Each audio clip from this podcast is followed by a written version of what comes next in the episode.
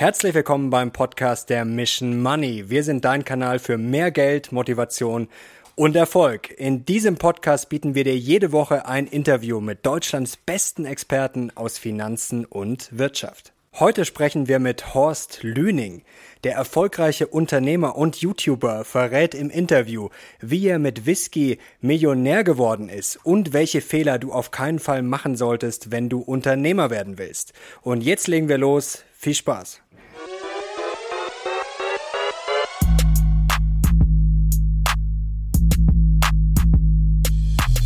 Servus Leute und herzlich willkommen in einem brandneuen Video der Mission Money. Wir sind heute back mit einem unserer Lieblingsgäste. Oh, danke schön. Horst, herzlich willkommen. Ich bin gern hier. Horst Lüning, endlich mal wieder bei uns. Er war schon beim Börsianischen Quartett und wir haben gemeinsam schon mal Videos bei dir gemacht. Mhm. Bist du endlich mal bei uns zu Gast. Und wir haben damals ein Video gemacht, als dein Kanal geblockt wurde. Das war damals Jo. auch eine spontane Aktion. Diesmal gibt es jetzt äh, keine negativen Nachrichten, im Gegenteil, sondern erstmal herzlichen Glückwunsch. Du hast ja vor kurzem die Hunderttausender-Marke, die magische, geknackt. Ja, ganz kurz für euch. Du bist in, in Bald 14 hoffentlich. Tagen dran. Ja, hoffentlich. Ja, vielleicht werden es auch noch drei, vier Wochen. Also Leute, Daumen hoch. Äh, ab, Daumen hoch, abonnieren, dann geht es vielleicht schneller. Also herzlichen Glückwunsch, du hast auch deinen Play-Button bekommen. Da kriegt man dann ja so ein... das dauert dann ein bisschen, muss Geduld bisschen. haben. Ne? Genau, aber jetzt hast du ihn bekommen. Kriegt Da hast du auch ein Video gemacht, habe ich vor kurzem gesehen, wie du ihn Genau. ausgepackt hast. Und für alle, die dich noch nicht kennen sollten, also du bist YouTuber, hast einen eigenen Kanal. Leute, wer da noch nicht war, unbedingt mal vorbeischauen. Und du bist auch erfolgreicher Unternehmer, verkaufst Whisky schon lange übers Internet und bist damit auch, ja, kann man sagen, reich geworden oder finanziell gut- Wohlhabend, unabhängig. wohlhabend. Genau, reich ist ja immer relativ. Jetzt äh, wollen wir heute ein bisschen darüber sprechen, wie du, ja, wie du reich geworden bist, ein bisschen, was man von dir als Unternehmer lernen kann. Und dann kommen wir auch gleich dazu, wir sind ja im Börsenkanal natürlich, wie du auch investiert hast. Das ist sehr spannend, also sozusagen deine Das war ja unsere Hauptidee. Karriere. Ja. Genau. Jetzt würde mich interessieren, vor kurzem hatten wir zum Beispiel Thomas Middelhoff zu Gast. Der war ja mal ganz oben, also der hatte richtig viel Geld ähm, und ist dann abgestürzt. Jetzt würde mich interessieren, ähm, warum stürzen manche Leute ab? Also du bist jetzt auch zu Geld gekommen und du hättest jetzt theoretisch auch abstürzen können. Manche werden dann zu gierig. Also was ist da aus deiner Sicht die größte Gefahr? Aber sagen wir mal so, trinken wir erstmal das Positive. Was hält mich am meisten davon ab, das ist die Familie. Mhm. Klar, wenn man einen ruhigen Pol hat, wenn man eine Frau hat, die ja seelenverwandt ist, die gleich tickt wie man selbst, äh, dann passiert da nichts. Das ist Mhm. es. Und die Gefahr, dass man spekuliert, nun, das hat irgendjemand im Blut oder auch nicht und ich habe es nicht. Mhm. Also ich bin jemand, der denkt erst und dann handelt er. Und nicht, oh, das muss es jetzt sein und da rein, Mhm. ist mir fern. Und damit falle ich auch auf diese Fallen, die es da zum Spekulieren gibt, nicht rein. Hast du irgendwie so eine Geldregel oder irgendwas, so ein Mantra, was du dir vielleicht immer wieder, um, um dann bei dir selber sozusagen zu bleiben? Weil gierig, klar, der eine ist gieriger, der andere wenig, aber wir sind ja sozusagen alle nicht davor gefeit. Ich wollte eigentlich zum Schluss so ein kleines Resümee aber, äh, geben, aber wenn du schon am Anfang fragst, und vor allem manche Leute schauen ja nicht durch, wobei da kommt ganz viel Gutes. Ja, da kommt noch einiges. Da habe ich also so ein paar Sachen bei mir. Ähm, niemand zwischen mich und mein Geld. So, wenn mir einer irgendwas verkaufen will und sagt hier und da und dort, äh, nein, sondern ich und mein Geld. Selber in die Hand nehmen, Selber in die Hand nehmen, selber investieren, selber die Entscheidung treffen und nicht irgendwo einen Berater dazwischen haben oder einen, eine Fondsgesellschaft. Obwohl ich habe jetzt drei Mal gegen diese Regel verstoßen und ich weiß noch nicht, ob das so gut ausgeht. Aber es waren nur ganz kleine Summen. Äh, Ja, das ist also eigentlich das Wichtigste. Und dann habe ich mich grundsätzlich von äh, Staatspapieren ferngehalten. Also irgendwelche Also Staatsanleihen. Boah. Also noch nie, noch nie besessen Ich sozusagen. habe einmal eine besessen, weil ich, für mich gibt es sowas, wenn du einfach sagst, ich tue es mir auf die Watchlist und du schau mir das an. Äh, nee, du musst es haben und du musst leiden, wenn du verlierst. Und dann hast du was gelernt. Ja, das ist Deshalb- meistens so in der Theorie, ist es immer schwierig. Ja, deshalb tut man nicht so viel rein, damit man nicht so arg leidet. Und dann probiert man es aus. Äh, Ja, und man darf sich dann nicht so fein sagen und sagen, gut, das ist Lehrgeld. Hast jetzt was gelernt, das Geld ist weg, tut mir leid. So, aber das sind so die, eigentlich die, die wichtigsten Grundregeln, die ich habe. Hast du schon mal irgendwie einen Fehler gemacht? Äh, vielleicht waren es dann die Staatsanleihen, aber vielleicht fällt dir noch was anderes ein, wo du sagst, ja, da habe ich richtig was gelernt, das hat richtig wehgetan und da habe ich gemerkt, okay, das äh, sollte mir nicht nochmal passieren. Also den Hauptfehler, den ich gemacht habe, ist, dass ich zu spät angefangen habe. Mit dem Investieren, mit dem richtigen Investieren und sich richtig drum kümmern. Wann hast du denn so ungefähr, also, äh, oder was heißt richtig? Aber äh, angefangen, meine erste Aktie muss ich so um 1989, 90 gekauft haben. Und damals gab es kein Internet. Damals mhm. hat man also den Kurs aus der Tageszeitung, ein Totholzmedium, äh, gelesen. Und manche kriegtest du gar nicht, sondern da hatte ich dann die Financial Times aus New York, äh, aus, aus London mir schicken lassen. Und das Wall Street Journal gab es dann irgendwann als Wall Street Journal Europe, die kamen dann zeitlich richtig. Und dann konnte man so manche Aktien da drin dann lesen. Äh, also ja, vielleicht konnte man noch nicht früher anfangen, aber mhm. meiner Meinung nach, man kann nicht früh genug damit beginnen. Ja, klar, auf jeden Fall. Das ist auf jeden Fall ein Learning für die Leute. Also klar, wenn es geht, auch schon mit 16, aber das ist natürlich, ist natürlich in der Theorie immer einfach gesagt. Aber du warst ja damals auch noch keine 50. Also nee. war Warren, ja noch, Warren Buffett noch okay. Ist, hat sein Riesengeld nach 50 gemacht. Mhm. Ja, klar, dann kam es natürlich, hat es richtig eingeschlagen. Ähm, Stichwort Warren Buffett.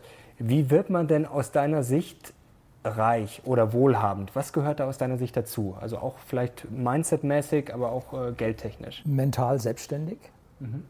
Also sich nicht äh, von, man muss sich viele Anregungen holen.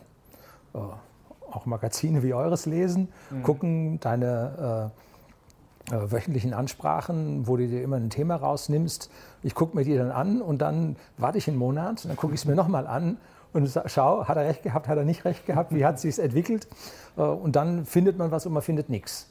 Äh, und deswegen muss man viel Input haben, aber mental unabhängig bleiben, äh, dass man niemandem auf den Leim geht. Mhm.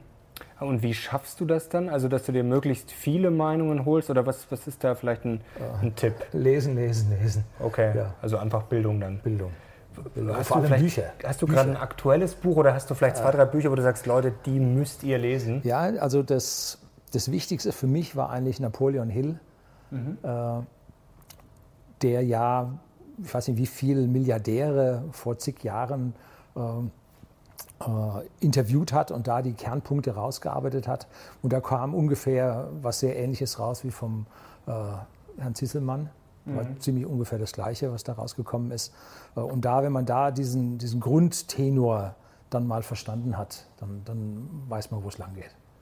Hast du auch mal vielleicht persönlich irgendwie einen Tipp bekommen? Also gibt es so einen Tipp, der dich geprägt hat in deinem Leben, wo du immer wieder daran denkst, ja, das war damals wirklich, vielleicht auch noch, als du sehr jung warst oder ja, ich hab, sehr Überraschendes? Sagen wir mal so, ich habe nicht einen Tipp bekommen, sondern den Auslöser, darüber nachzudenken. Und das war äh, der Film Wall Street mhm. mit Charlie Sheen und Michael Douglas. Und der ist, ich habe es mir aufgeschrieben, der ist 83 erschienen, ist dann natürlich erst später gekommen. Ich bin kein Kinogänger. Mhm. und ist dann wahrscheinlich irgendwie so 88 oder so dann im Fernsehen gekommen. Und dann habe ich 89 mir die erste Aktie gekauft. Das muss da gewesen Wollte sein. Wollte ich gerade sagen, hat dich der dann zum Investieren gebracht? Ich denke schon, aber jetzt nicht so Gier und Böse, sondern mhm. man konnte sehen, da sind Leute, die haben es richtig geschafft. Äh, die machen das komplett richtig und jetzt hast du da halt einen Falschen drin, aber jetzt darfst du aus dem Film nicht das Falsche rauspicken, sondern aus dem Film das Gute rauspicken. Mhm. Und da hat es dann irgendwie begonnen. begonnen. Das war so der Start. Ich habe dann später noch einen zweiten Film, der mich jetzt momentan so äh, belegt. Äh, das ist der Margin Call, mhm. äh, der ja die Finanzkrise beschreibt. Und zwar jetzt nicht, wer ist schuld und so weiter, sondern wie geht's ab? Ja, wie sind Film. die Punkte? Mhm. In welchem Tempo läuft das? Und so. Das ist das, was mich also aktuell sehr, oh, muss ich sagen, schon wieder acht Jahre her, äh, aber was mich da doch ziemlich beeinflusst hat. Mhm. Und du bist ja, auch, bist ja auch skeptisch durchaus, da kommen wir später noch dazu und ja. auch in einem anderen Video, was wir noch äh, später drehen werden. Jetzt würde mich noch interessieren zum Unternehmertum. Also was macht jetzt für dich ein gutes Unternehmen aus? Also wenn du zum Beispiel jetzt eine Aktie kaufst, ähm, dann schaut man sich auch so ein Unternehmen an. Also schaust du dann zum Beispiel auf die Zahlen, also gibt es jetzt, äh, schaust du zum Beispiel auf den Cashflow, schaust du auf die Gewinnentwicklung, Umsatzentwicklung oder schaust du dann eher aufs Management, du bist ja selber Unternehmer. Ähm, oder gehört das für dich alles dazu? Also wo schaust du da drauf und sagst, okay, das macht für mich ein gutes Unternehmen aus oder das ist vielleicht auch ein No-Go, wo du sagst, um Gottes Willen, wenn ich das schon sehe? Also zuerst muss man sehen, in welcher Phase äh, der Wirtschaft man sich befindet. Mhm. Man konnte zum Beispiel nach der Finanzkrise äh, jetzt gucken und Aktien picken und so und dass der eine erwischt, die da so super gut läuft und so. Es war, haben sich so viele angeboten, Geld war so viel da, die Leute konnten so viel machen. Aber am Ende war es so, wer die Fang-Aktien gekauft hat, war der Gewinner und wer die anderen gekauft hat, war der Loser. Mhm. Äh, und wenn man weiß, man ist jetzt in der ja, der Internet-Hightech-Blase drin, dann musst du in die Blase rein. Vorher, vor der Finanzkrise, war klar, äh, es waren die Banken, die den Reibach gemacht haben. Mhm. Und deshalb musste man in den Banken drin sein, dann fuhr man gut. Äh, also ich, mir geht es eher darum, die Gesamtwirtschaft zu verstehen und die generellen Profiteure rauszufinden. Und wenn man dann nachher noch guckt, äh, werfen die Dividende ab, äh, wie ist deren Wachstum, ist die Kursentwicklung sehr volatil oder eher nicht, mhm. dann bilden sich die schon raus. Und sich so zu überlegen, ich hätte ein Portfolio von 60, 80 Titeln und pick da rum und so, die Zeit habe ich nicht. Da habe ich ein Unternehmen, was ganz wichtig ist. Das ist whisky.de. Mhm. Das ist nämlich mein eigenes Unternehmen, die wir an den privaten Endkunden Whisky verkaufen. Und alles, was ich da rein investiere, hat einen viel höheren Return on Invest als das, was ich auf eine Bank äh, oder das heißt über die Börse investieren kann. Wobei, fairerweise muss man sagen, die Fang-Aktien haben uns geschlagen. Also keine Frage. Und zwar deutlich. Ja gut, okay, die waren ja zwischenzeitlich wirklich enorm stark die oder sind es ja teilweise immer noch. Ähm, das wäre jetzt eigentlich meine nächste Frage, das hast du schon angeschnitten. Man steht ja dann als Unternehmer vor diesem Dilemma, sage ich mal. Auf der einen Seite investiere ich jetzt ins eigene Unternehmen, was du sagst, was durchaus profitabel ist, expandiere ich vielleicht oder wie auch immer. Oder ich legt das Geld eben an, kauft zum Beispiel Aktien. Also Hast da muss du das man, ja. dann streng immer ausgerechnet oder äh, auch ein bisschen nach nein, Bauchgefühl gemacht? Nein, sondern auch da kriegt man ja mit, in welcher Phase des eigenen Unternehmens man steckt. Mhm. Ganz am Anfang waren wir Startup und haben ein Jahr gebraucht, bis wir die erste Million Umsatz gemacht haben. Und in der Zeit musst du Lager anfressen. Mhm. Musst du lieferfähig sein, da holst du dir Lieferantenkredite, äh, die Bank gibt dir sowieso nichts, weil du Startup bist. Also alles Geld zurücklegen, was man hat, da ist für Investieren nichts da oder fast nichts da. Mhm. Dann, wenn die Sache sich mal so von Jahr zu Jahr egalisiert hat, dann hast du im Prinzip äh, einen beständigen Cashflow aus dem Unternehmen raus und den kannst du jetzt überlegen, gibt es eine Chance zu investieren im eigenen Unternehmen? Mhm. Ich halte zum Beispiel gar nichts davon, wenn ein Startup kommt und sagt, heute Deutschland, morgen Europa, übermorgen USA und zu Weihnachten machen wir China. So, also dann haben die da hunderte Millionen Bedarf, Risiken ohne Ende und, und so ticke ich nicht.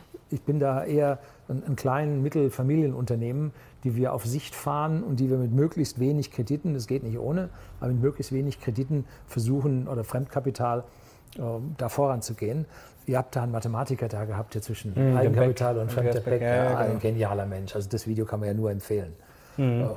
Der ist super, ja. Der ist super. Auch ein sehr angenehmer Mensch und wirklich einer, der auch mal um die Ecke denkt. Ähm, ja, und zwar, der denkt so richtig auf die Grundlagen, nicht so mhm. oben, jetzt macht der und der macht das und der macht das, sondern schau mal ganz unten. Und da ist wichtig. Ne? Und wenn mhm. du da genau weißt, in welchem Ta äh, äh, Moment deines Unternehmens du stehst, dann entscheidest du da im Prinzip auch richtig. Und wenn dann Geld anfällt, dann investiert man.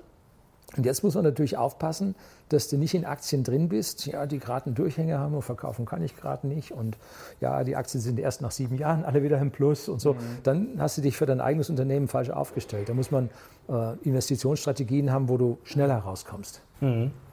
Jetzt würde mich noch äh, interessieren, zusammenfassend, also man muss ja immer Entscheidungen treffen, also im Leben generell, als Unternehmer und an der Börse auch.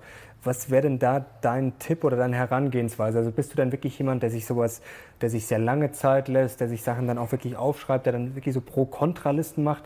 Also was ist dein Tipp, um bessere Entscheidungen zu treffen? Also ich habe es da mit den sogenannten Kreativitätstechniken. Mhm. Du packst dir dein Hirn bis zum Anschlag voll und irgendwann wird dein Gehirn Hilfe rufen und dir eine Lösung bieten, damit es endlich alles rauskommt aus dem Hirn. Mhm. Und da musst du bloß so weit sein und hören können. Das heißt also Block und Papier auf dem Nachttischkästchen, mhm. wenn es dir nachts auffällt, dass du wenigstens drei hingekritzelte Wörter hast und dich erinnerst, was da dir nachts eingefallen ist. Und dann denkst du morgens drüber nach, das war doch nichts. Äh, so, aber möglichst viel Input, denn sonst entscheidet man falsch. Mhm. Und äh, zu gewissen Investitionsstrategien gehört es auch, dass man Zahlen rechnet. Zahlen, Zahlen, mhm. Zahlen. Äh, habe ich eine Zeit lang in meinem Leben gehabt. Da wurde also wirklich mit dem spitzen Finger gerechnet. Aber ich habe die, die emotionale Komponente nie weggelassen. Wenn also eine, eine Aktie ein eindeutiges Buy war, nach meinen Zahlen, äh, und dann haben die irgendwie einen Chef, der da durchdreht, oder sie haben sich ihre Boni erhöht wie verrückt, mhm. äh, dann sage ich, das wird langfristig nicht gut gehen. Und dann ist trotz super Zahlen die Aktie raus. Ihr hattet letztlich bei Roastman Depot einen Herrn da, der hat so, so einen so Skandalfaktor oder Krisenfaktor, irgendwie sowas hat er erzählt. Der hatte so einen Haufen Faktoren mhm. und eins von denen war so ein Krisenfaktor. Und der war bei mir binär, ja oder nein. Mhm. Also nicht, ich werte dem Punkt mehr oder einen Punkt weniger, sondern wenn da einer drin ist, der am Rad dreht, dann ist es ein Nein. Mhm. Im Zweifel dann Nein sagen ist meistens, meistens nicht die schlechteste Entscheidung. ja. äh, aber ganz guter Punkt, was du ge gerade gesagt hast mit dem Aufschreiben. Das klingt immer so banal, aber äh, gerade wenn er am Nachtsideen kommt, ich hatte es auch schon oft, dass ich dann am nächsten Tag aufgewacht bin und wusste dann, irgendwas war da nachts, aber was es war's? war dann weg. Ja. Ja. Also da mal Kreativitätstechniken lesen. Da geht es um wahnsinnig viel Input und das Gehirn restrukturiert nachts, schmeißt den Müll weg und mhm. behält das Wichtige und dann kommt es irgendwann raus. Mhm. Das meiste sind, das 90 Prozent davon liest du vergeblich. Ne? Das musst du halt auch ertragen. Ja, klar, es ist immer gut, wenn man sich viel reinpackt. Das ist, glaube ich, das Schlimmste, wenn man sich einfach auf die Couch legt, nichts tut und dann sagt, die kaufe ich. und dann denkt, oh, hofft, dass irgendwann die Eingebung kommt. Das mhm. ist meistens schwierig. Jetzt Butter bei den Fische, jetzt legen wir los. Jetzt kommen wir mal mhm. zu deinem, wie du so investiert hast. Du hast schon uns erklärt, 1989 ging es los und äh, das haben wir jetzt auch mal als Phase 1 sozusagen bezeichnet. Mhm. Da hast du eigentlich ganz klassisch losgelegt, wie wahrscheinlich die meisten. Ich habe damals auch als erstes die Allianz-Aktie gekauft. Ich weiß nicht mehr, wann es genau war, 2004, 2005 sowas. Ähm, und du hast auch eigentlich klassisch mit dem DAX angefangen. Jetzt ist natürlich die Frage, klar, es liegt nah, warum, aber warum und was für Aktien hast du äh, damals gekauft? Das war einfach damals, es gab kein Internet. Äh, der DAX stand in der Zeitung immer ganz oben. Man kannte die Unternehmen. Mir war wichtig, dass ich die Unternehmen kenne. Mhm. Und da waren dann dabei BMW und MAN, gehörten also zu den ersten. Und äh, ich erinnere mich eigentlich nicht mehr so wirklich an die Einzeltitel. Ich weiß nur, es waren wenige, mhm. weil es war ja wenig Geld da. Ähm, wir haben damals auch äh, privates Wohneigentum gekauft. Äh, wo fixe Tilgungsraten da waren. Hin und mhm. wieder war halt mal ein bisschen mehr Geld da. Also das war alles auf kleinstem Niveau ähm, und auch öfter mal wieder abgebaut.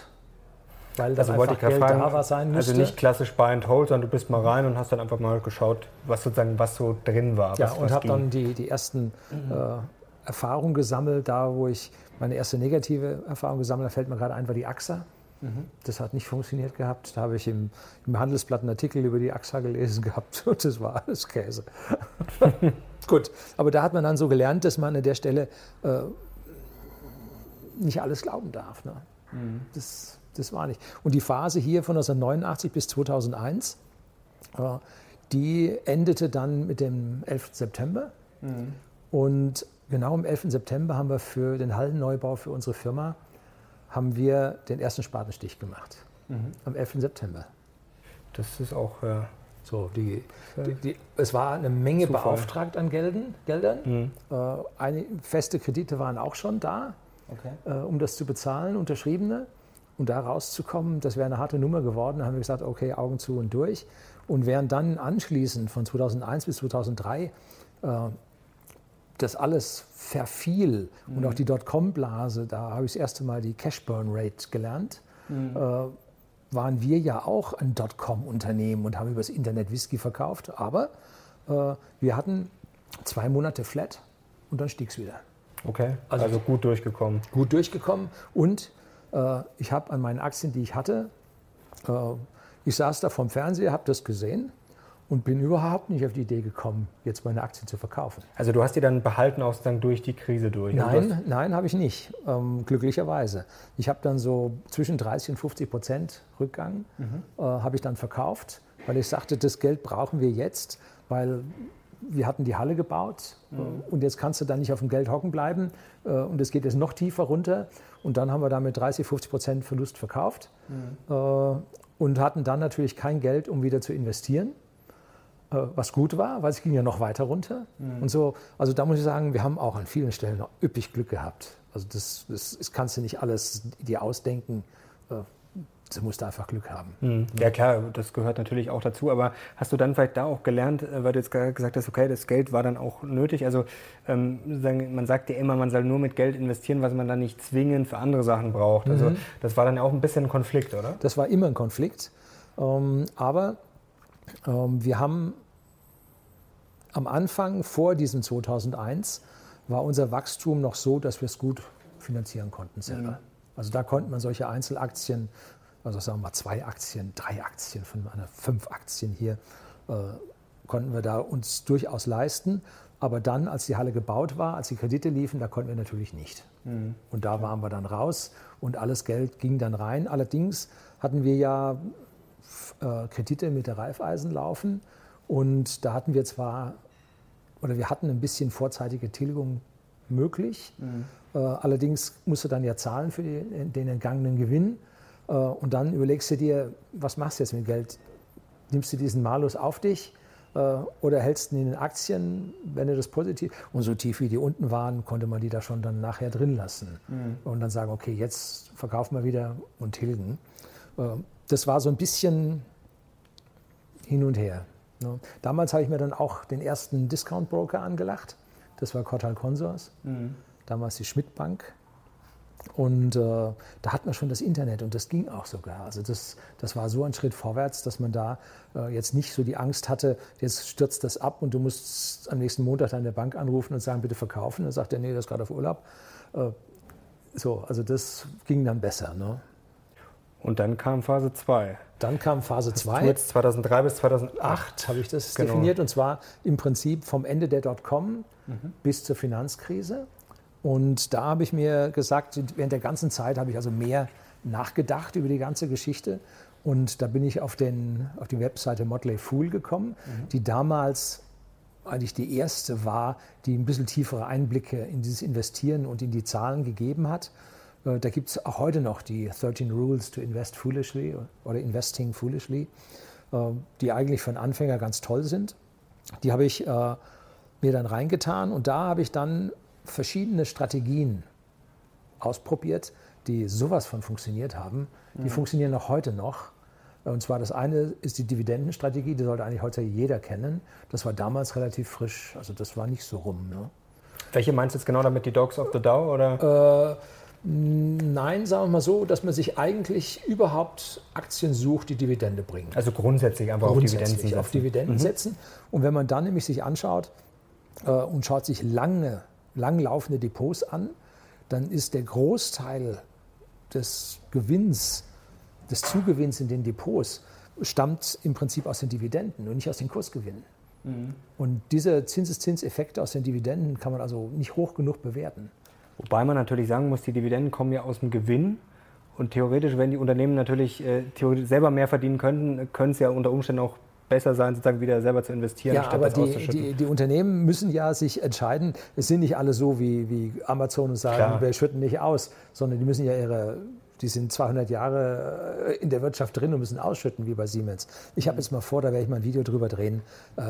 Wie Siemens äh, ohne Dividende als Kursentwicklung aussieht und wie Siemens mit Dividende als Kursentwicklung mhm. aussieht. Klar, wenn die Unternehmen sehr reif sind, dann gibt es unterm Strich meistens dann keinen Sinn mehr, dann du groß auch die, zu investieren. Die, die, großen Dividendenkönige hattest du auch mal genannt in einem der letzten Videos. Mehr, das ist Wahnsinn, ja. Habe ich geguckt, ja, mein, mein Depot gescannt, einen habe ich drin. Ja, Proc Procter Gamble, Gamble ja, können wir schon mal verraten. Aber mehr nicht, Rose, mein Depot kommt noch. Ähm, genau, du hast hier noch aufgeschrieben, Low Five, Foolish ja, Four. Genau, und dann äh, Low Five, das waren die aus dem, entweder nimmst du die, äh, die mit der äh, man sortiert die, einen Index, zum Beispiel den DAX, aber auch jeden anderen, äh, nach der, Dividenden, äh, nach der Dividendenrendite und nimmt dann aus dieser Dividendenrendite die mit dem niedrigsten Kurswert. Genau, also praktisch die mit der höchsten Dividendenrendite und dann mit, äh, dem, niedrigsten mit, mit dem niedrigsten Kurswert. Kurswert genau. Da hast du ein bisschen Optimierungszwiespalt, welchen man von denen nun nimmt. Ähm, aber die Psychologie dahinter heißt, wenn der Aktienkurs niedrig ist, dann sagen die Leute, oh, das ist aber ein guter Wert zum Einsteigen. Ähm, wenn, wenn, die Aktien dann einen Split machen, dann schaut die Sache wieder ganz anders aus. Also das ist ein, einer, der die Psychologie mit drin hat von mhm. den Menschen.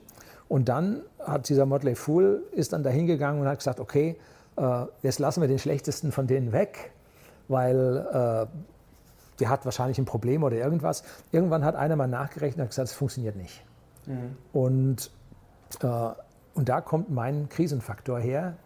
Äh, wenn in diesem eine so eine tolle Dividende hat, dann kann es nur sein, äh, dass das nicht die Estimated Dividend ist oder wenn es die Estimated ist, äh, dass er die nicht halten kann. Oder irgendeinen Schrott hat, dass sein Kurs mords gefallen ist, dann sieht die Dividende, Dividende toll aus mhm. äh, und dann haut sie nachher weg. Ne? Also ja, an der Stelle muss man dann auch doch mal drauf gucken mit dem gesunden Wirtschaftsstand. Hohe Dividendenrendite ist natürlich immer schön, aber ist halt auch, äh, kann natürlich sehr gefährlich sein, weil es natürlich Exakt. auch mal, klar, es ist, spricht deshalb, ja auch mal dafür, dass der Kurs dann theoretisch äh, halt nicht so gut gelaufen ist. Nicht so gut gelaufen klar. ist, aber man gewinnt halt, wenn der Kurs dann in Zukunft toll läuft. Mhm. Bloß wenn er irgendeinen Schrott in als Personal oder als Langzeitlast in, de, in der Bilanz drin hat, dann kommt der auch nicht hoch. Hm. Ist natürlich auch immer wichtig, dass man das dann nur bei den großen Indizes macht, weil bei den kleineren ist es natürlich schwierig. Ganz Klar, schwierig. Bei den ganz großen, wenn der eine mal einen Durchhänger hat, die erholen sich normalerweise natürlich eher wieder, aber wobei, jetzt sieht man auch bei GE oder sowas, keine Chance, äh, klar, ja. Äh, schwierig. Also das ist zum Abwickeln aus meiner Sicht, Teile hm. verkaufen und Schluss. Ähm, jetzt ist die Frage, vorher haben wir gelernt, erste Phase lief dann im Endeffekt nicht ganz so toll, also war dann gut klar. Man äh, hat Erfahrung gesammelt genau. ich sag mal, ich bin mir nicht sicher, ob ich wirklich mit dem Plus rausgekommen bin. bin und jetzt ist aber die Frage, Phase 2 klingt ja so, als wäre es lief perfekt. Ganz gut gelaufen. Lief perfekt und zwar äh, immer über dem, deutlich über dem vergleichbaren Index mit so, einer, mit so einem Low 5 kannst du 20 Prozent machen. Wenn der im Durchschnitt die 9 Prozent machen, dann macht er im Durchschnitt 20. Jetzt hast du aber geschrieben bis 2008, das heißt, du hast dann damals vor der Finanzkrise oder besser gesagt in der Finanzkrise wieder verkauft oder, oder also wie mir, kann ich das verstehen? Mir war es ungeheuer, dass, äh, was dort mit den Finanzen mit Griechenland abging. Mhm. Da grummelt es mir im Magen. Ich hatte, und dann hieß es ja, die haben sich da in die EU reingelogen. Ähm, das war mir unheimlich. Und dann habe ich gesagt, okay, ich gehe auf jeden Fall mal aus allen Finanztiteln raus. Mhm. So, und dann habe ich mir einen noch gekauft. Und zwar habe ich mir die Hypo Real Estate gekauft zu 1,41 Euro, weil ich wissen wollte, was jetzt läuft. Und wenn ich sie mir nicht kaufe, ich glaube, ich habe zehn Stück gekauft oder so. Da war also die Gebühr war höher als, als der Wert davon. Na, nicht ganz. Äh, und dann haben sie mich mit 1,38 in Squeeze-Out gemacht. Da habe ich das auch mehr erlebt. Das war völlig unspektakulär. Ding war weg, 1,38 war auf dem Konto. Also ohne Ankündigung, ohne alles weg. Muss mal mitgemacht haben. Ja, äh, kommt noch. Werden wir in einem Jahr sehen, ne? wenn so der eine oder andere Zombie sich hier verabschiedet. Und dann hast du entweder deine 1,87 Euro auf dem Konto oder nichts. Also das äh, war an der Stelle. Aber, aber, du hast gesagt, du hast dann die Finanztitel verkauft, die anderen hast du dann aber behalten. Die anderen habe ich soweit behalten und ich war bei, der, bei dem Absturz etwas besser vorbereitet. Mhm.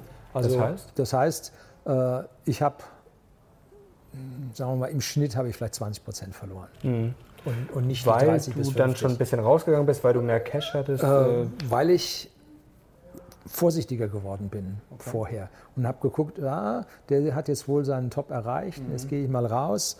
Äh, also Gewinne mitgenommen dann. Gewinne mitgenommen und vorsichtig sein. Das hat mir an der Stelle geholfen. An einer zweiten Stelle hat es mir geschadet. Also das hat nicht nur Vorteile. An der Stelle lag ich richtig, mhm. dann äh, 2012 lag ich falsch. Um, das heißt man kann nicht alles. Ähm, soll man dann zu Phase 3 übergehen? Ja, eigentlich schon. Ne? Ähm, die beginnt ja 2009, also das wäre ja eigentlich perfekt gewesen. Klar, im Nachhinein sind wir alle schlauer, aber eigentlich nach der Finanzkrise jetzt 2009 einzusteigen, war ja im Nachhinein jetzt perfekt. Ja, die Frage äh, ist immer, wann hast du den Boden? Mhm, genau, klar. Aber langfristig gesehen das heißt, wäre es jetzt natürlich Ich habe zwar 2009 hingeschrieben, mhm. aber ich bin langsam eingestiegen. Mhm, also vorsichtig. Und da dann. wahrscheinlich auch zu spät. Mhm. Aber nachher ist man immer schlauer. Und eigentlich muss man diese Phase 3 jetzt eigentlich in zwei aufteilen, in 3a und die 3b. Mhm. Ähm, ich habe am Anfang zu viel Cash gehalten, weil ich halt noch Angst hatte. Und 2012, 2013 habe ich gesagt, jetzt sind die fünf Jahre rum, jetzt knallt es wieder. Da kam die Euro-Krise und ich weiß nicht, was noch alles dahinter. Mhm. Und der Herr Draghi, wann hat er das gesagt? Der ein bisschen später hat das gesagt. Ähm, ja, das war, so, war das 2013. Ja, vielleicht auch erst 14 oder ja, Also irgendwo da. 2011, glaube ich, war der Sommer richtig schlecht. 11 oder 12 war es, glaube ich, richtig, äh, hat es mal so. richtig gescheppert. Und ja. dann bin ich raus äh, und dann hat es einen Tschuk gemacht und dann ging es weiter. Ne? Mhm. Ne? Äh, da haben sie halt, und das hast du vorher noch nie gesehen, die ganze Wirtschaft mit Geld zugeschissen. Und das habe ich nicht glauben können, wie man A, so viel Geld drucken kann und B, wie man so viel Geld reinbekommt äh, in so einen Markt mhm. und der auch genau das tut, was, was die Fed will. Also das war für mich gelernt ohne Ende. dafür bin ich halt nicht jetzt ein Volkswirt, ein Finanzer, äh, der sowas jeden Tag äh, schon mal im Planspielchen gemacht hat, sondern da komme ich aus einer ganz anderen Ecke. Ne? Das kannst du dir nicht vorstellen. Gut, hat mich da ein Stückchen erwischt. Was ich aber bemerkt habe, nach dem IPO von Google 2004 mhm. und dann Facebook 2012, ähm, da sah ich dann, aha, diese Firmen gehen auf den Markt ohne die Banken. Die versteigern ihre Aktien. Das heißt, Banken werden wohl in Zukunft nicht mehr so wichtig sein. Die Finanzindustrie, die leidet da schon dran. Zumindest mal kassiert sie nicht so viel, wie sie könnte. Äh, da war also für mich die Finanzindustrie aus dieser Krise eigentlich nicht mehr so rausgekommen, dass ich sie gekauft hätte. Und dann sah man, wie diese Fang-Aktien losschossen. Und dann bin ich auf die eine oder andere draufgesprungen. Und da habe ich ein, irgendwo ein Papier mit den Fang-Aktien, habe ich mir mal rausgesucht, mhm. von 2013 bis 2018. Und da habe ich dann immer zum 30.06. den Kurs genommen oder mhm. zum 1.07. oder was immer ich da gefunden habe. Und da habe ich mir Facebook, Apple, Netflix, Google und Amazon rausgeschrieben. Heute Google Alphabet. Waren das alle, die du hattest oder hattest du noch? Also Nein, gut, das, das sind, sind ja die klassischen Fang-Aktien. Ja, genau. genau. Ich hatte nicht alle. Apple zum Beispiel kann ich nicht leiden. Äh, habe ich nie gehabt. Mhm. Ich hätte viel Geld verdienen können. Ja, habe ich nicht gehabt. So kann einem also auch eine persönliche Abneigung. Ja, klar, das ist aber man hört auf seinen, also ich höre auf meinen Bauch. Und wenn man sich die angeguckt hat von, und hat 2013 als 100 Prozent gesetzt, mhm. dann haben die im Durchschnitt 734 nachher gehabt. Die haben sich also für 7,3-facht. Mhm. Von in fünf Jahren oder in sechs, fünf. Also unglaublich, was da abgegangen ist. Und davon habe ich welche gehabt und nachher auch richtig viel. Und das war die beste Börsenzeit meines Lebens. Also da hat es geklingelt ohne Ende. Reich geworden, reich geblieben und dann nochmal reicher geworden sozusagen. Äh, sagen wir es mal so, hier habe ich dann das Depot richtig aufbauen können. Mhm. Vorher habe ich es ja immer wieder abgebaut mhm. und die Gewinne mitgenommen und die Zinseszinseffekte im eigenen Unternehmen mitgenommen. Aber da, äh, da konnte auch das Depot wachsen. Also kann man eigentlich auch sagen, dass bei dir Klar, es gab auch Probleme zwischendurch, für die man dann natürlich selber gar nichts kann. Also da muss man ja schauen, dass man da durchkommt. Aber dass es eigentlich so 20 Jahre gedauert hat oder vielleicht sogar ein bisschen länger, bis du dann so, bis das so richtig ins Rollen gekommen richtig ist. Richtig schnallt, ja. Bis es, bis es richtig Spaß macht sozusagen. Ja. Das ist ja auch, nee, das macht ja auch sicherlich einigen Hoffnung. Es, so schnell geht es halt nicht, also über Nacht ja. sowieso nicht. Und Wie klar, und Warren Buffett ab 50, ne? Ja, klar. Und dann ist es natürlich noch Glück, klar, was der Markt macht, darauf hat ja keinen Einfluss. Das ja. kommt ja auch noch dazu. Aber das, ich, ich sage dazu, man muss ein richtiges Gefühl für die gesamte Wirtschaft bekommen und jetzt nicht nur äh, Apokalypse denken. Ich gehöre mhm. manchmal dazu, ich denke auch manchmal Apokalypse. Äh, bin, ist mir nicht fremd. Ähm, und das hat mich ja 2012, 2013 vom Invest abgehalten, äh, weil ich Apokalypse gedacht habe. Mhm. Ähm, so, aber äh, das Problem an der Apokalypse ist, wenn die Risiken extrem sind, dann muss man sie berücksichtigen. Es geht nicht, dass man sagt, die Wahrscheinlichkeit ist klein, also kümmere ich mich nicht drum.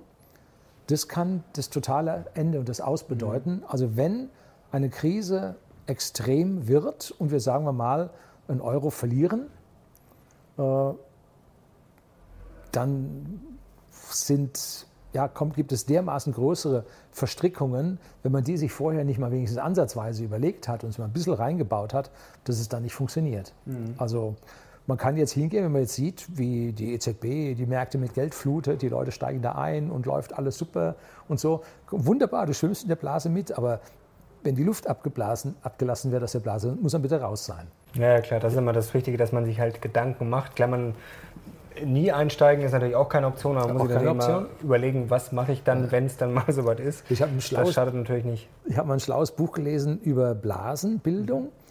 Äh, und das Wichtige ist. Weißt du noch, wie das heißt vielleicht? Äh, es gibt bei mir ein Video auf dem Kanal mit Blasenbildung. Ah, okay, gut, dann kann man es. Also äh, YouTube-Suche Horst Lüning, L-Ü-N-I-N-G, also weder mit H noch mit mehreren Ns. Also ganz einfach. Äh, oder auch Unterblock, den findet man auch von Unternehmerblog, hinten mit G. Und da Blasenbildung und da ist es so, in der Blase verdient man am meisten. Und das hat man praktisch so in diesem Wall Street gesehen oder auch dann nachher im Margin Call. Äh, der andere sagte, ja, ich habe ein Einkommen von 250.000, äh, im Monat habe ich allein 15.000 für Nutten auszugeben und dies und das und so. Also die haben prass gelebt und vom Bonus, den kauft sich den neuesten Ferrari und so. Also hat man gesehen, in der Blase lebst du extrem gut und nachher hockt er auf der Straße und hat nichts mehr. Das heißt, wenn man in der Blase drin ist und nachher total abstürzt, hast du gar nichts mehr. Das heißt, in der Blase mitfahren, aber auch erkennen, wenn die Blase voll ist. Mhm. Und dann auf Toilette gehen. Ne? Das sind, also wir wieder, sind wir eigentlich wieder bei der Gier, dass die natürlich ja, äh, muss man im Griff haben. Ja. Und da haben wir sowohl auf der einen Seite die Aktienblase, auf der anderen Seite oder Finanzblasen, auf der anderen Seite haben wir auch eine Immobilienblase, besonders hier in München, mhm. äh, wo man auch erkennen muss, wann ein Ende ist. Ne? Mhm. So. Weil der Beck ja neulich gesagt hat, dass eigentlich Immobilien zumindest für die Reichen noch viel zu billig sind. Mhm. Klar, das ist natürlich, äh, ja, ist natürlich immer Ansichtssache. So, und dann äh, wurde jetzt, wir waren noch bei, bei den Fang-Aktien, wollte ich noch mhm. zwei Worte zu sagen. Ähm, ich habe mir 2013 dann Tesla gekauft. Mhm. Mein Kanal ist ja über den Tesla und meine äh, Road-Movies eigentlich größer geworden oder groß geworden. Und da habe ich so gemerkt, was ist die Zukunft? Natürlich hast du hier ein Spaltmaß und da pfeift es am Fenster und so. Die Wagen sind über die Jahre so viel besser geworden, dass das nicht mehr da ist. Ähm, aber du merkst, äh, du willst nicht mehr in so einen Verbrennungsmotor einsteigen, weil es einfach so alt ist, so oldschool. So, und dann kam die Dieselkrise 2015 mit den ersten Ankündigungen. Ich gebe Ihnen mein Ehrenwort, wir haben nichts gemacht. Nein, das war der Barschel. Ne? Also, also wir haben nichts gemacht und dann sind sie ihnen doch drauf gekommen. Äh, so, und dann war das für mich ganz klar raus raus aus allen Automobilaktien, VW raus, äh, Daimler raus, BMW mhm. raus. VW habe ich nie gemacht, so wie Apple, weil ich früher beruflich als Ingenieur mit VW zu tun hatte und das war schlimm. äh, und die haben im Prinzip dann diesen Übernahmekampf mit Porsche gehabt und da ging es mit den stimmberechtigten Aktien hoch bis auf 1000 Euro. Mhm. Und die nicht stimmberechtigten Aktien, die liefen unten weiter. Und da diese Aktien immer korreliert waren und Volkswagen eigentlich nachher als Gewinner aus der Geschichte rausgekommen ist, habe ich dann gesagt, ich kaufe die Vorzugsaktien von Volkswagen. Mhm. Und die haben dann ja im Prinzip hochgezogen zu den anderen. Die anderen stürzten ab und die anderen zogen dann mit hoch. Und an diesem Anstieg von Volkswagen, das war mein größter Einzelgewinn, den ich je hatte. Das war richtig viel Geld. Mhm. So, also da an der Stelle, so und dann, als dann soweit war, habe ich dann Volkswagen verkauft. Da war, war, ich dann raus. Und jetzt ist natürlich die spannende Frage, was machst du heute? Tja. Also die Phase 3, also sozusagen, du hast dich gesteigert, Phase 1 ein bisschen kritisch, eine Lernphase, Phase 2 deutlich besser, aber dann nochmal ein ganz leichter Rücksetzer, Phase 3 richtig gut. Genau. Und jetzt kommt sozusagen Phase 4, wo wir uns heute befinden. Ja. Jetzt kommt schon mal ein kleiner Hinweis, Leute. werden wir jetzt kurz anreißen, aber sozusagen Phase 4, der heutige Stand, da gibt es dann ein extra Video, das werden wir gleich drehen, und zwar Roast My Depot, das Special mit Horst Lüning. Ich bin sehr gespannt drauf. Und da werden wir dann ganz detailliert einfach darauf eingehen, was du alles hast. Aber jetzt noch ganz kurz Phase 4. Was ist sozusagen jetzt momentan deine Idee oder was ist äh, oder ja. wie hast du sozusagen vielleicht der Übergang von Phase 3 zu Phase 4? Vielleicht also mich hat dieser, dieser Film, dieser Margin Call von 2011 also sehr stark beeinflusst, dass ich also im Hintergrund gemerkt habe, äh, Angst zu haben ist nicht schlecht. So. Mhm. Und äh, was da jetzt langsam über uns hineinbricht, dass der Chef äh, der Zentralbanken in Basel, was der erzählt hat, wo sie also ihre Probleme sehen, also wir sind im monetären Endspiel, da wird gerade das letzte Geld reingepumpt, was man reinpumpen kann. Äh, dass ich an der Stelle richtig Bedenken habe. Aber ich bin jetzt noch nicht bereit auszusteigen, äh, weil wahrscheinlich noch was zu holen. Ne? Also ein Gier, kann Gier ist schon auch da. Das kann ne? natürlich noch weitergehen. Klar, das, also. das, nennt sich dann Krisenhaus. Einfach mhm. mal googeln, ist viel darüber geschrieben worden. Äh, also da ist noch was zu holen. Bloß wie findest du den Ausgang? Wie sicherst du dich ab, dass du in der Krise da nicht, nicht reinknallst? Und wir haben jetzt schon einiges gesehen. Ähm, der MSCI und der Dow und der DAX, die zuckten so zum Jahreswechsel 2017, 2018 das erste Mal. Mhm. Dann bewegten die sich 2018 ein bisschen seit, seitwärts, äh, um dann äh, 2018, 2019 zum Jahreswechsel äh, doch deutlich abzusacken. Da war es richtig schlecht. Ja. Und da habe ich mir gedacht, oh, ist es das schon? Mhm. Kann es das sein? Wahrscheinlich ja. Und so.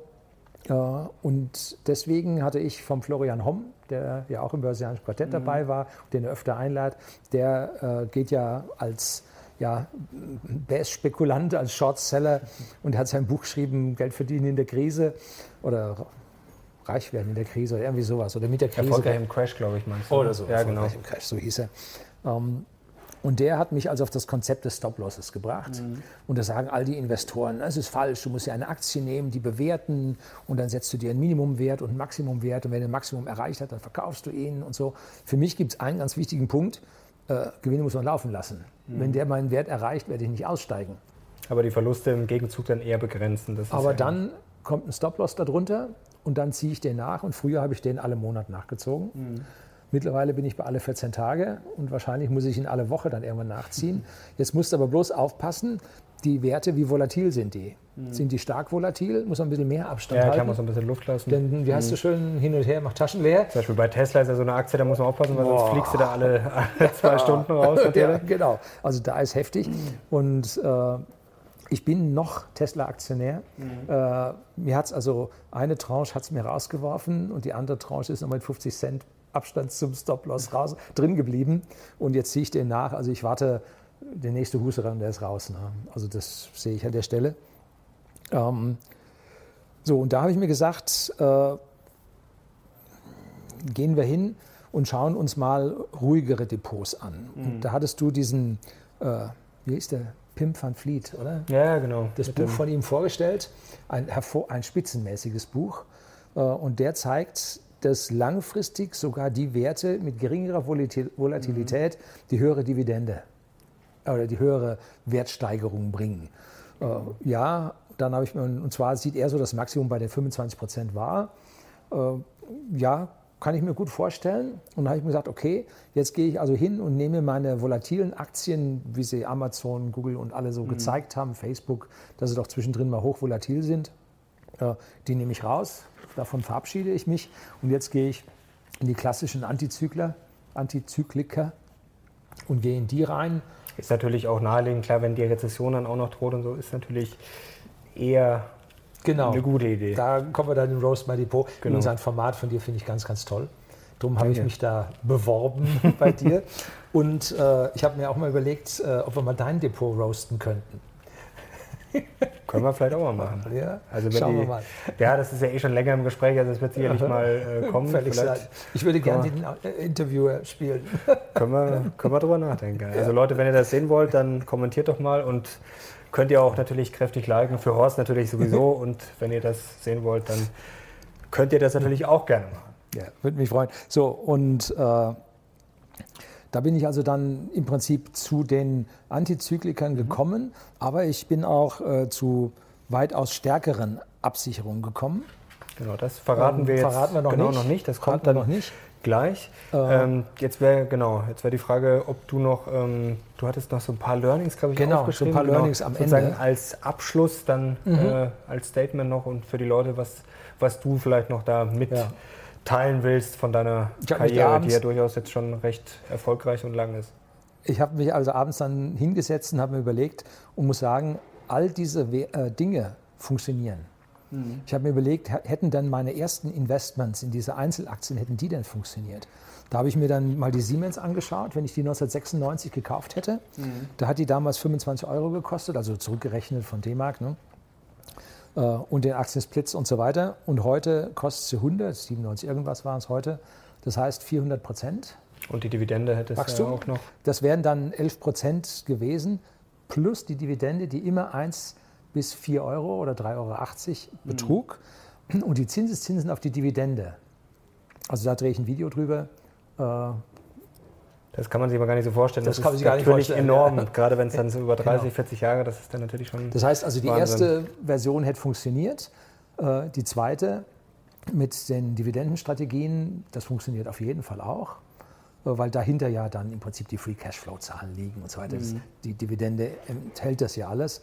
Und äh, dann im Prinzip die, die Tech-Aktien, die Randen, wenn man im Prinzip solche Blasen findet, in den Blasen mitschwimmen, funktioniert auch. dann habe ich mir ein paar Sachen überlegt, äh, Finger weg von Staatspapieren. Mhm. Schwierig. Ähm, da hat nämlich das World Economic Forum äh, geschrieben gehabt bei den Staatspapieren, äh, äh, man sollte die indirekt übers Ausland kaufen. Weil im eigenen Land kriegst du die Staatspapiere gestrichen, wenn es crasht. Aus dem Ausland wird meistens über den IWF äh, eine, eine, Quote verhandelt, die dann doch noch bezahlt wird. Also das, bei einer ausländischen Bank dann sozusagen? Äh, ja, über ein ausländisches Institut die mhm. Geschichte kaufen. Ne? Ähm, dann, Wobei du kaufst ja eh keine. Ich kaufe eh keine. äh, dann Finger weg von Aktien aus dem Euroraum. Mhm. Also ich bin, ja, sehen wir dann in Roast My Depot. Also Finger weg von Aktien aus dem Euroraum, äh, Finger weg von Bankaktien. Mhm. Ja gut, wobei ja. die Amerikaner gut gelaufen sind. Also ja, klar, aber die werden nicht gerettet. Ne? Mhm. Ja, klar. Das Und könnte eher wobei, nicht. Wobei Fintechs sind die neuen Banken. Ne? Also Fintechs, mach ich einen Strich. Das eine sind die Banken, das eine sind die Fintechs. Mhm. Ne? Also Wirecard zum Beispiel würde jetzt für dich in Frage kommen. Fintech. Ne? Mhm. Äh, aber bei den Fintechs läuft auch nicht alles. Nee, klar, das ist natürlich auch hochriskant dann wiederum. Ja. Dann Finger weg von Versicherungen. Wenn also eine Versicherung im, zum Beispiel im Lebensversicherungsumfeld mit tätig ist, da mhm. liegt eine Bombe drin, die, die will ich nicht platzen sehen. Ne? Äh, dann Finger weg von der Autoindustrie. Die alte stirbt, die neue hat Risiken ohne Ende. Mhm. Äh, also komplett raus aus der Mobilität, glaube ich nicht.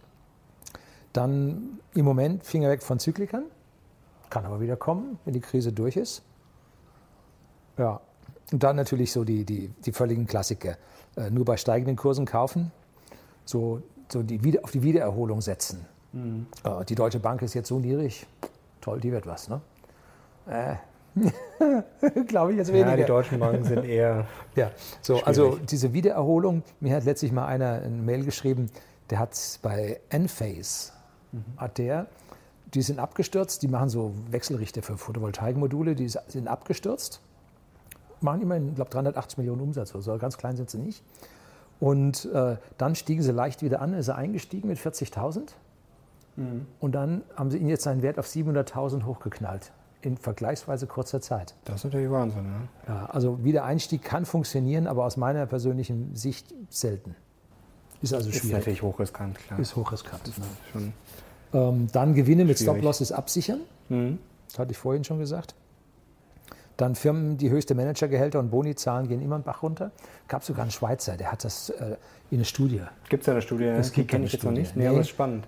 Das ist in einem Buch drin mhm. und da hat er die Studie zitiert und ich finde das Buch im Regal nicht mehr. Ja, und dann immer niemand zwischen sich und sein Geld lassen. Ne?